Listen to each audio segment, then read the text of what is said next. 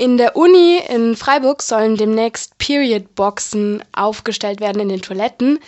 Was genau sind Period-Boxen?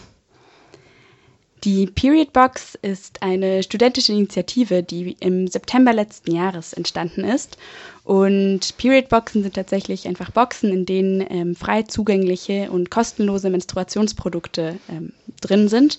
Das sind dann Tampons, Binden, Slip-Einlagen sowie entkrampfend wirkender Tee, die dann auf den universitären Toiletten zu finden sind. Und welche Gruppe hat es initiiert oder woher kommt das? Wir sind eine kleine Gruppe menstruierender Studierender, äh, die sich äh, zusammengeschlossen haben, weil wir zum einen finden, dass das Thema Menstruation nicht sonderlich sichtbar ist im Uni-Alltag und zum anderen, weil wir alle das Problem kennen, dass man seine Menstruation hat, nichts dabei hat um, und nichts finden kann und beziehungsweise niemand auf den Toiletten ist oder man niemanden fragen kann und haben festgestellt, wir würden das gerne an der Uni ähm, den Leuten zugänglich machen. Werden diese Boxen dann auf allen Toiletten aufgestellt oder nur auf den Damentoiletten? Uns ist sehr wichtig, dass, es, dass diese Boxen eben nicht nur auf Damentoiletten stehen, nicht nur Frauen oder Menschen, die sich als Frauen identifizieren, menstruieren, vor allem geht es uns aber auch darum, dass äh, das Thema Menstruation sichtbar wird. Das heißt, dass äh, nicht nur Menschen, die menstruieren, mit dem Thema konfrontiert werden, sondern auch Menschen, die vielleicht nicht menstruieren, sehen, hey, die Hälfte der Bevölkerung äh, menstruiert meistens einmal im Monat und das kann auch ganz schöne Probleme oder negative Konsequenzen haben, Schmerzen oder man findet nichts oder man fühlt sich nicht gut. Und darüber wird sehr wenig in der generellen Gesellschaft gesprochen. Und wir hoffen durch die Periodboxen, die dann zum einen für alle Geschlechter zugänglich sind ähm, und auch für alle Geschlechter sichtbar sind, auf dieses Thema aufmerksam zu machen. Die Hälfte der Menschheit menstruiert, aber zum Beispiel in Deutschland gibt es die Tamponsteuer. Kannst du dazu noch ein bisschen was sagen? Sehr gerne. Ähm, die Tamponsteuer oder die Menstruationsproduktesteuer ist momentan äh, ein ziemlich großes Thema in Deutschland. Ähm, Menstruationsprodukte, also Binden, Slip-Einlagen, Tampons, ich glaube auch Cups, werden als Luxusgüter versteuert. Das bedeutet, äh, sie haben einen Steuersatz von 19 Prozent, was genauso viel ist wie Kaviar, während andere Produkte eben normal besteuert werden. Und ähm, momentan läuft oder es lief eine Petition, in der es darum ging, dass man über diese ähm, Luxusgutsteuer auf Menstruationsprodukten im Bundestag diskutiert. Diese Petition wurde von Einhorn gestartet, einer, einer relativ jungen Marke, die sowohl Tampons als auch Binden, Cups und vegane Kondome herstellt, die, glaube ich, in Berlin sitzen.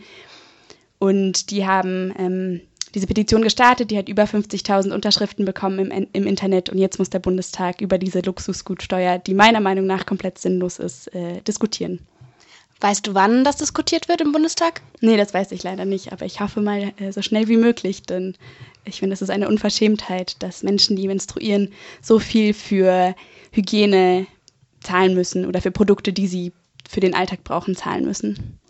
Jetzt sagen zum Beispiel manche Menschen, die vielleicht eher für so eine Steuer auf Menstruationsprodukte sind, ähm, dass ja zum Beispiel Menschen mit Bart auch Rasierprodukte kaufen müssen und die werden auch noch normal besteuert.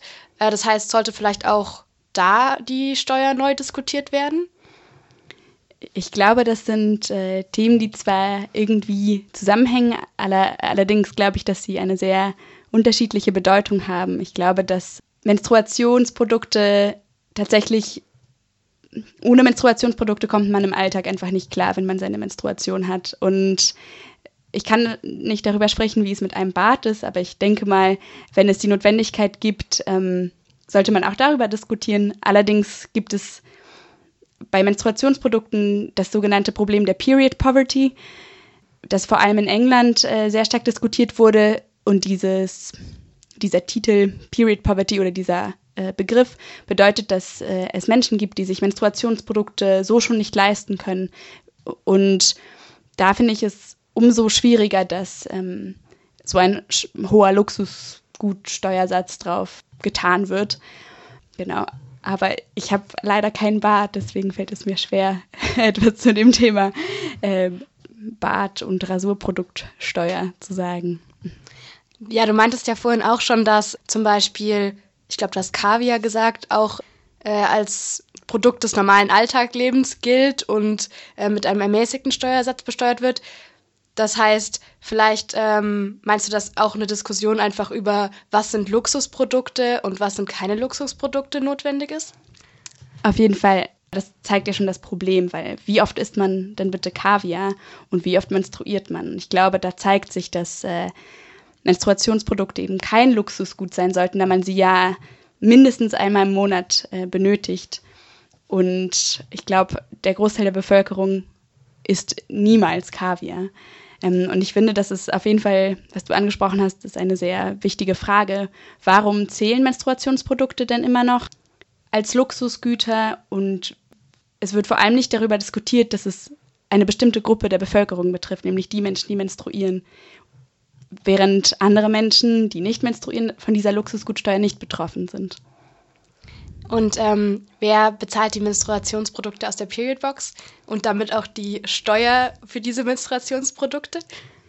Wir haben das Glück, dass uns die, ähm, dass uns DM, ähm, mit denen wir eigentlich relativ naiv in Kontakt getreten sind, ähm, sowie mit anderen Menstruationsproduktherstellern, ähm, sehr schnell und sehr positiv geantwortet hat und uns jetzt vierteljährlich eine relativ große Portion Menstruationsprodukte frei zur Verfügung stellt. Genau.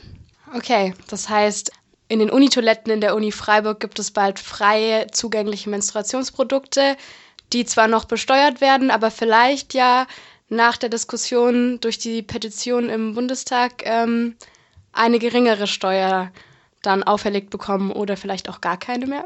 Das wäre natürlich äh, perfekt, wenn man das gar nicht mehr besteuern würde. Und wenn Menstruationsprodukte auch nicht nur an der Uni Freiburg, die ja auch eine gewisse Blase ist, sondern überall frei zugänglich sind. Es gibt in mehreren Ländern schon Projekte, wo dies sehr gut läuft.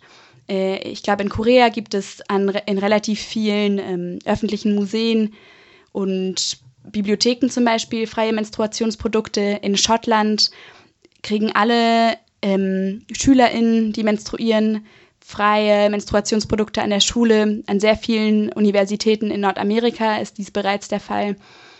Und wir hoffen, dass, das, äh, dass wir vielleicht einen kleinen Anstoß in Deutschland oder in Freiburg zumindest geben, dass es an der Uni anfängt, die für uns halt leicht zugänglich ist, aber dass sich das dann an Schulen und an andere öffentliche Orte ausweitet, was für uns, äh, was uns besonders gut gefallen würde, wenn das nicht nur an der Uni bleibt.